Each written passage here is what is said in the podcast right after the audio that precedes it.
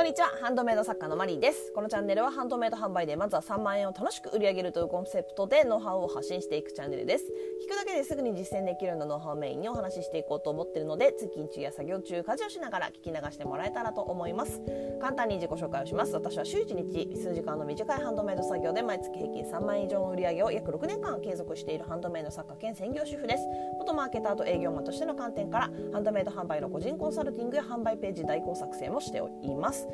本日はよろしくお願いいたします。え今日はですね、えー、ハンドメイドのツイッター販売ってどう？あ追販とかねよく聞きますよね。実はこれ私やったことないんですけど、まあ、やったことない理由はありますね。ありましてそれをお話ししていこうと思ってるんですけどその前に、えー、質問箱にいただいたご質問の方を紹介させていただきます、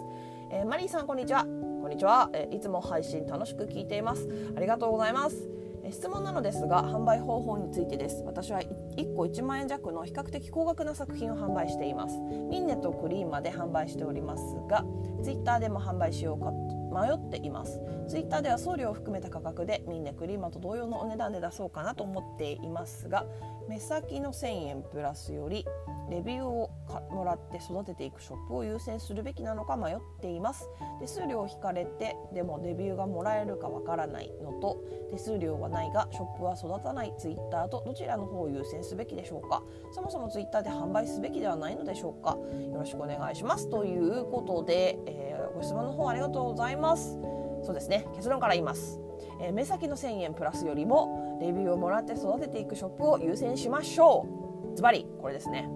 あの実績がもうかなりあって売れている作家さんならツイッター販売とかしてもいいと思うけど。ででも、うん、そういう作家さんが自自社サイトっていうかね。あのそういう作家さんがツイッターで販売することって多分ないと思うんですけど多分そうなってくるとかなり売れてる作家さんっていうのは自社サイト、えー、自分のサイトで販売しますよね、うん、多分ね。だから、うん、売れてるのに追販に行くっていうのは多分ないと思うんですけどあのとにかくね SNS 販売って見える形で実績残せないんですよねこれあの質問者様ももう分かってると思うんですけどなのでやっぱりできるだけ実績が残る場所で販売をしてください。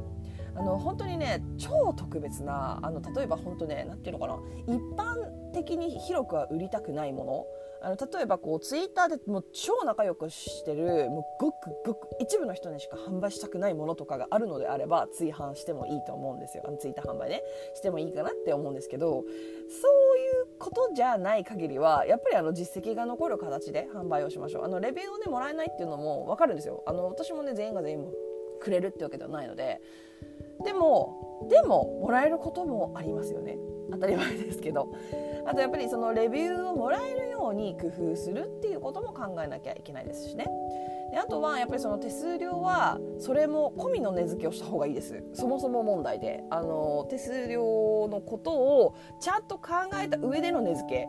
をもう最初からしてください。であの値付けする時にそのやっぱりその手数料引かれることっていうのを前提にしてそれもこう何て言うのかな。例えばあじゃあこの値段にしようかな。えでもここから手数料抜かれるんでしょ。あちょっとやだな。だったらプラス100円にしよう。みたいな感じでプラス1000円にしよう。みたいな感じでね。あの手数料引かれでも手残りがこう自分的に納得できる値付けっていうのをもう最初からしてください。あの私はそうしてます。でちなみに私のこれはだってあのお客様分かんないですからね。言わなきゃ。の手数料分も入ってるよなんてね言わなきゃ分かんないので そう、で私の自分のリンクまとめサイトあのポントさんっていうところを使ってポントポントっていうところ PONT のポントっていうところを使ってるんですけどあのそこでねハンドメイド販売オンライン通話相談を販売してるんですよね。でもあの文字の相談とか販売ページの代行サービスっていうのはココナラを使っていてでも実はココナラでもその通話音声通話相談のご依頼窓口っていうのはね受けられるようになってるんですよ。そういうシステムがあるんですよここならにも。でもじゃあなぜそこで取り扱わないのかというと音声通話そうだね。あれここならってね実はね手数料がね25%持ってかれるんですよ。すごくないですか？4分の1です。これ本当にねこれからそうだな、まあ、使う人いるかな。なんか、まあ、いたら気をつけてください。あのすごくすごくこう大きいんですよ。ここ奈良さんの手数料ってね。であのまあでもそうとはいえねやっぱりこういろんなところ面倒見てもらってるから当たり前ですよ。手数料払うっていうのは。だってここなら運営してる人にだってお給料をね出るわけですから払わなきゃいけないわけですからここならはね。でこういろんなお客様とのやり取りとかをする場所を提供してくれてるってことなので、まあ、全然ねまあでも業界こういう業界の中でも高いんですけど 25%ってね。まあそれは置いといてでねそのオンライン通話相談を例えばここならで私が出そうとするとあの値付けの段階ってあの手数料のことも考えたとするとものすごく高くするしかなくなってしまうんですよ。でやっぱりそのねあとはやっぱりこうなんていうの？まあ、これ実際私もあのラジオラジオというかその音声の配信で言ってるんですけどあの私のことをある程度知ってくれている方のご相談に乗りたいなという気持ちもやっぱりありましてあのお互いね全く知らない状態でいきなりこう初めましてから会話声を通じての会話ってなるとなかなかねやっぱお互いに緊張というか気を使う部分っていうのは出てくる、まあ、気気は使いますけどあの皆さんね。気は使うんですけど。そうだからオンライン通話相談だけはポントで。まああの追販とは言わないんですけどまあでも同じようなものですよね。うん。まあ、宣伝もツイッターでしますし主にしてますし、うん、あのインスタグラムの、えーと、プロフィールの URL にもポンと貼ってるので、まあ、だから SNS 販売みたいな形にはうっすらなるのかなとは思うんですけどただねこのポントさんは、ね、今まだレビューが残らないんですね。レビューもらえるんですけど公開できないんですよ。ただ今そのことをあのポントさんの方にこうお伝えしたらあそれじゃあの見れるようにしますとおっしゃっていただけたんですね。で今ちょっとやってくれてるらしいのであのどうしてもねこう追販してみたいとか SNS 販売をしたいという場合はポントさんおすすめしますね。あの普通に私回し物とかではないんですけど。ただあの先行でね使用させていただいてあのすごくこう使い自分的にも使いやすいなとは思ったらただねちょっとね重さは感じるんですよね。最初こうあのリンクを押した時にちょっと一泊置くんですけど 多分これもそのうち改善されるだろうなとは思いつつっていう感じで。うん追販する SNS 販売とかするんだったら私はそのいつかレビューが見えるようになるポントさんを使うのがいいかなとは思うんですけどでもやっぱりねミネとかクリーマとか大きなサイト？やっぱあのポントさんいいんですけど Google とかで検索して出てくるようなものではないので